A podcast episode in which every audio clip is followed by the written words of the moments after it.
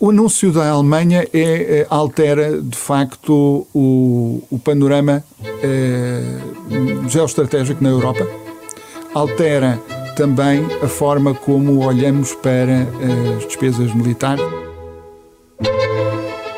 Viva! Está com o Expresso da Manhã. Eu sou o Paulo Baldaia.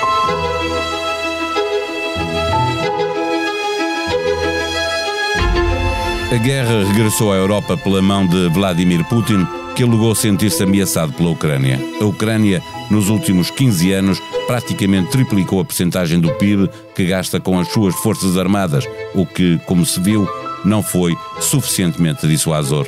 A Ucrânia tinha igualmente feito uma tentativa de aproximação à NATO e à União Europeia.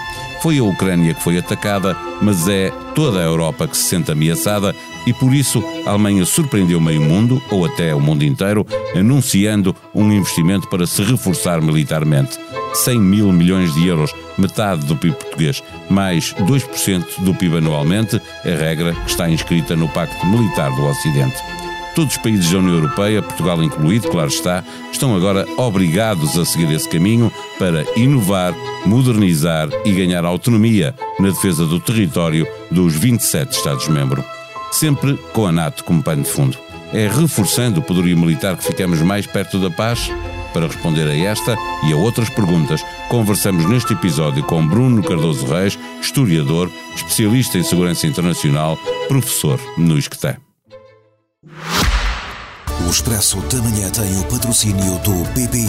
O BPI tem soluções para apoiar as empresas do setor do turismo na transição para a sustentabilidade.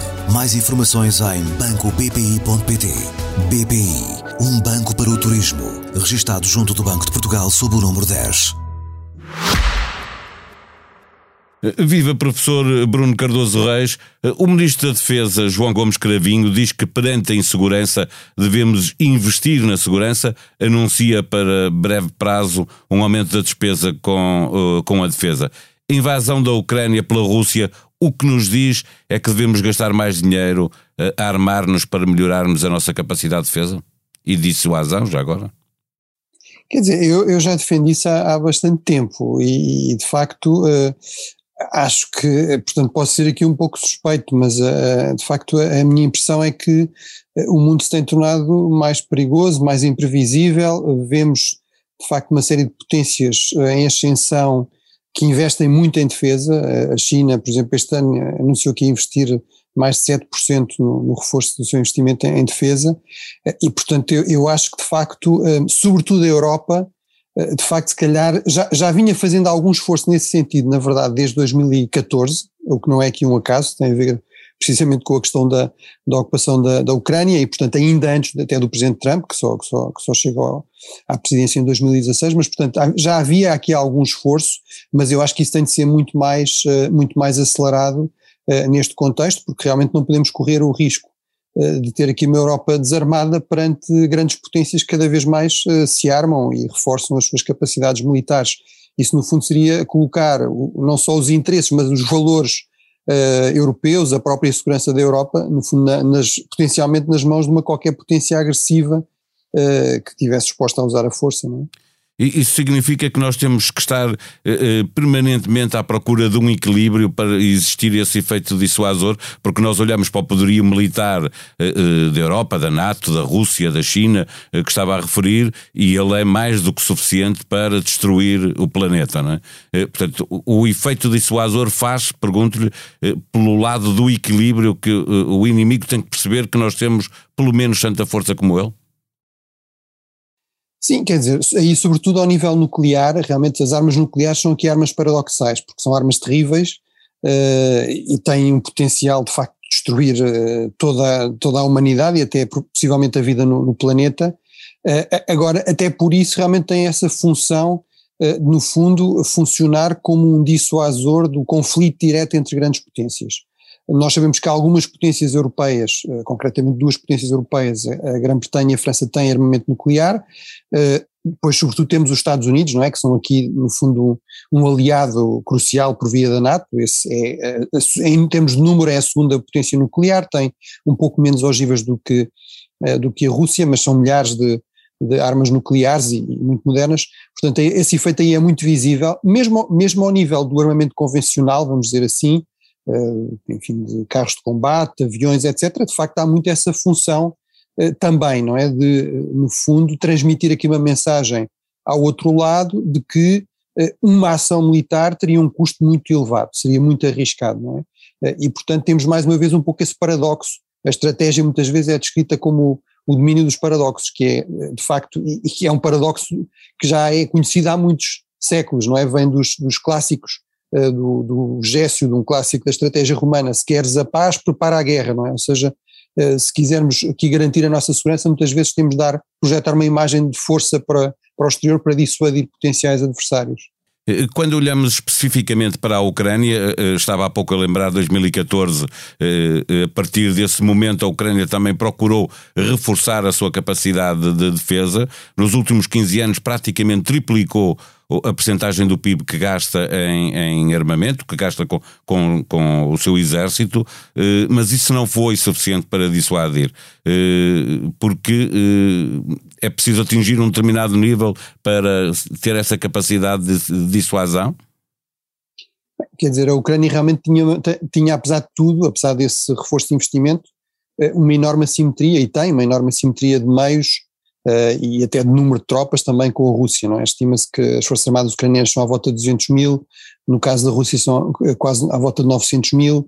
Uh, se pensarmos, por exemplo, em, em meios aéreos, a, desproporção é de 10 para 1, portanto temos à volta de 150 meios aéreos modernos, aviões, helicópteros ucranianos, temos 10 vezes mais, 1500 no, no caso da, da Rússia, Portanto, havia, havia, aí de facto uma enorme uh, assimetria e a própria Rússia também investiu na sua modernização uh, ao nível militar. Uh, de facto, aquilo que se procurou fazer nos últimos meses, da parte de alguns países ocidentais, foi fornecer armas que de alguma forma permitissem, no caso de de facto a Rússia avançar por uma ação armada, permitiam, no fundo, equilibrar um pouco mais as coisas. E, facto, Aumentar a resistência, não é? causar também esse dano no, no, no adversário, no inimigo. Exato, portanto, no fundo, a ideia destas armas anti-tanque, destas armas antiaéreas, que parecem realmente estar a ser muito importantes em termos da, da eficácia da resistência ucraniana, eh, realmente foram muitas delas fornecidas nos últimos meses. Eh, se calhar pode-se dizer deviam ter sido fornecidas antes, mas lá está, os países ocidentais tinham aqui um equilíbrio complicado, porque a Rússia alega que o fornecimento de armas em si seria uma provocação. É verdade que elas não foram uh, suficientemente dissuasoras, ou seja, podia-se pensar isso, e, e, era um pouco a esperança dos líderes eh, ocidentais eh, de que, no fundo, este fornecimento de armamento sinalizasse à Rússia de que uma ação militar teria um custo elevado e que, portanto, não devia, não devia avançar por aí, mas claramente, de facto, o, o presidente Putin tinha aqui um, um nível de ambição e decidiu fazer aqui uma aposta muito arriscada e, portanto, esses fornecimentos de armas objetivamente não foram, não foram suficientes. Agora, eu acho que é muito importante deixar claro que se nós, se neste momento estamos a falar ainda desta situação se estamos a falar das negociações entre a Rússia e a Ucrânia, foi porque eh, eh, a Ucrânia conseguiu ter aqui uma resistência militar ganhar tempo muito eficaz, importante não? Uh, para quem é invadido. A última versão da bússola estratégica para a segurança e defesa da União Europeia, uh, para quem nos ouve, é o documento guia da política externa e de segurança europeia, fala em gastar mais dinheiro com as capacidades militares, investir nas inovações tecnológicas da defesa, criar um hub de inovação eh, na defesa, reduzir as dependências eh, tecnológicas eh, e industriais. É este o caminho, nós temos que ser também autónomos até em relação à, àquilo que há pouco estava a referir, que os Estados Unidos têm feito pela NATO e pela segurança europeia. Eu penso que os próprios Estados Unidos têm insistido imenso há muitos anos, mas em particular nos últimos anos, de que a Europa tem de fazer muito mais pela sua, pela sua própria defesa. Às vezes com uma certa ambiguidade, às vezes parecia, por exemplo, na altura da presidência de Donald Trump, que era mais no sentido de comprem muitas armas aos Estados Unidos, mas obviamente isso é, muito, é dificilmente sustentável, ou seja, uma das razões pelas quais os Estados Unidos conseguem ter defesas em, em despesa de 3,5% é que uh, isso é um investimento também na sua própria economia, na sua própria tecnologia. Sabemos que muitas das grandes inovações tecnológicas por exemplo, a internet, vieram do, do investimento e da investigação em, em, defesa. E, portanto, a Europa tenta um pouco reproduzir esse, esse modelo, uh, e eu acho que isso realmente faz todo o sentido. Uh, de facto, a, a, a, defesa é uma área que está a evoluir imenso também em termos de novas tecnologias, Isso cria novas oportunidades, mas também novos riscos, novos desafios, e portanto a Europa não pode ficar para trás, até para conseguir manter uma aliança eficaz com os Estados Unidos. Uma das grandes mais-valias da, da NATO, e eu acho que também uma, uma das grandes mais-valias do último ano, por assim dizer, inclusive destas conversas recentes entre o Presidente Biden e o Presidente Macron, é que acabaram algumas dessas ambiguidades norte-americanas. Os norte-americanos perceberam que se querem mais defesa europeia, têm de permitir que isso seja feito de forma coordenada e com algum investimento na indústria de defesa europeia, uh, e os franceses também deixaram de lado aquele velho sonho, no fundo, de substituírem uh, a NATO pela, pela União Europeia, e perceberam que isso não seria. Sem nato, não é? Ou seja, todo este investimento que estamos a falar na, dos países da União Europeia deve ser feito no âmbito da NATO, pensando em NATO e não num exército europeu.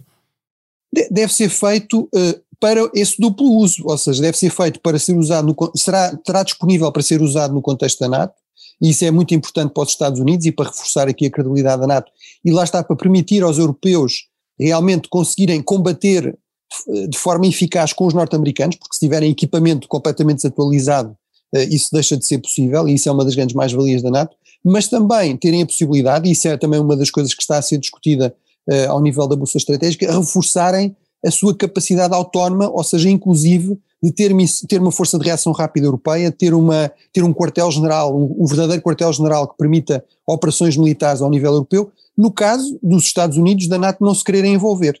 Eh, mas sempre em cooperação muito estreita. Uma das coisas que também é expectável nos próximos meses eh, é eh, uma nova declaração conjunta União Europeia-NATO. Já existe imensa cooperação entre a União Europeia e a NATO em múltiplas áreas, e é provável que uma nova declaração, no fundo, também neste novo contexto, venha a reforçar isso com novas prioridades. Só para recordar, até porque há países que são da União Europeia, mas não são da NATO, estou a pensar na Suécia e Finlândia, que são importantíssimos, e, claro. e portanto essa ligação existe. Da, e alguns países da NATO que não são, obviamente, membros da União é Europeia, é claro, o Canadá claro. e os Estados Unidos, mas também a Turquia, por exemplo. E agora o Reino Unido. Exatamente. Eh, uma última pergunta, Sr. Professor. Eh, quando olhamos para a Rússia, que, que, é a base desta discussão, vemos que utiliza com muita frequência táticas híbridas, eh, juntando ao seu poder de fogo coerção energética, ciberataques, manipulação e retórica nuclear agressiva. Não estamos, nós europeus, também esquecermos de reforçar essa defesa cibernética. Estamos, vemos muitos ataques aqui também em Portugal, por exemplo, e isso fica, essa defesa fica ao cargo das empresas, como se não fosse um problema de, de soberania também, muitas vezes, porque às vezes são, é, é o próprio Estado que é atacado. Sim, to, toda a defesa de infraestruturas críticas e, a, e, o próprio mapeamento dessas infraestruturas críticas é, é uma questão crucial Uh, e, uh, e, de facto exige uma parceria muito estreita entre meios públicos e meios, meios privados. Aí é que realmente é uma das áreas em que uma, uma, verdadeira parceria pública ou privada, uh, não no sentido aqui financeiro, mas no sentido, digamos assim, estratégico, é realmente crucial. Apesar de tudo, a União Europeia tem feito aí algum esforço, há todo um plano de um novo plano de ação nessa área da, da ciberdefesa e da cibersegurança. agora, mais uma vez, isso é, é, é, um desenvolvimento muito recente, que tem poucos meses, eh, e portanto estamos aí, à, à partida, em princípio, numa fase, digamos, de, de reforço significativo dessas capacidades e em, em, que a União Europeia, apesar de tudo, tem essencialmente, digamos, uma, uma função supletiva e complementar à, à, dos Estados e não, e não obviamente substituir aos Estados. Portanto, aí os Estados Nacionais também têm o seu trabalho de casa por, por fazer, eh, mas é realmente uma área, um domínio absolutamente essencial. Um, apesar de tudo, é interessante uh, que neste, neste contexto da invasão havia a expectativa de que a Rússia, por exemplo, dominasse completamente essa área e fizesse aqui ações muito agressivas, uh, eventualmente até sobre países, em relação a outros países europeus, por exemplo, que não a Ucrânia, e aparentemente, quer ao nível da Ucrânia, enfim, ao nível da Ucrânia, isso parece não estar a ser assim tão eficaz, ou seja, parece haver aqui alguma cooperação, provavelmente, dos países ocidentais no sentido de contrariar isso, e os Estados Unidos também deram um sinal muito claro de que, e público, de que se isso acontecesse, que se houvesse ciberataques, se houvesse ataques híbridos que afetassem, por exemplo, infraestruturas críticas, que haveria uma resposta uh, muito robusta da parte ocidental uh, a essa ação por parte da Rússia. Portanto, eventualmente aí lá está, tivemos o tal efeito também dissuasor, não é? Portanto, apesar de tudo, algumas capacidades existem, elas são muito diferenciadas entre os Estados Unidos e os países europeus e mesmo dentro de diferentes países europeus. A França, por exemplo, tem uma capacidade já muito mais desenvolvida, mas é realmente uma área absolutamente central na, na geoestratégia, na geopolítica, na segurança e defesa de, deste século, não é? Dia de nova edição do Expresso nas bancas, disponível online para assinantes. Na primeira página, Portugal, à beira da emergência alimentar, guerra, a grave escalada de preços, alimentos vão disparar 20 a 30% nos próximos dias. Produtores admitem racionamentos. Na revista, o retrato de Volodymyr Zelensky, num texto de Cristiana Martins e Luciana Lederfarb, análise de Anne Applebaum, Bruno Massage e Neil Ferguson. Se é ouvinte dos podcasts do Expresso e da SIC Notícias, diga-nos o que pensa e avalie cada um dos programas no Spotify, Apple Podcasts, Google Podcasts ou em qualquer outra plataforma digital que utilize no seu computador ou smartphone. Ajude-nos a melhorar o que fazemos para si. A sonoplastia deste episódio foi de João Martins. Tenha uma boa sexta-feira, um bom fim de semana. Até segunda.